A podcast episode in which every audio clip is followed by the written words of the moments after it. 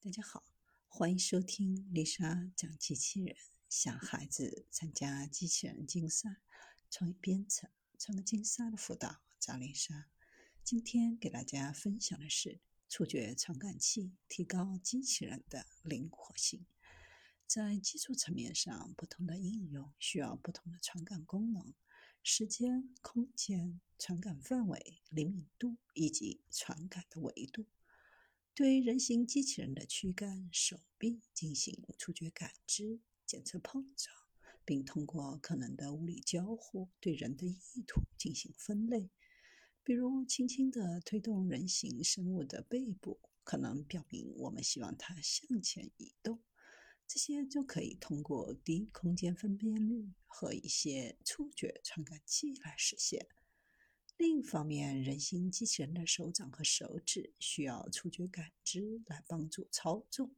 机器人灵巧性的理想触觉传感器是模块化、具有可扩展的尺寸、具有高响应性和可定制的采样频率和感应范围。当然，其中一些功能之间会进行权衡：高空间分辨率、高时间分辨率和高维度。不可能同时实现。当然，如果可以的话，将对使用结果数据所需的下游处理产生重大的影响。这是集成复杂性的一方面。在确定有用性时，也应该考虑这些因素。考虑集成复杂性的其他方面，比如电缆布线、通讯和电源。可靠性可能会意味着一些不同的事情。对传感器重复施加相同的刺激，产生相同的输出。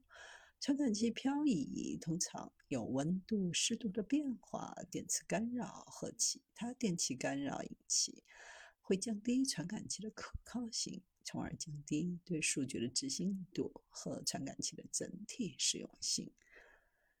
比如，垃圾拣选机器人上的触觉传感器可能会经历一千次循环。如果每天、每月、每年都更换传感器的易损件，只需要比较低的价格，那么更换传感器的易损件是可以接受的。传感器的可负担性与传感器的有用性要解决的问题的价值可以一起考虑。传感器越有用，人们就越愿意为它付费。对于一个注定要去火星建造科学前哨站的机器人来说，一个有用的传感器的可负担性与最终在分拣包裹的机器人的传感器肯定是非常不同的。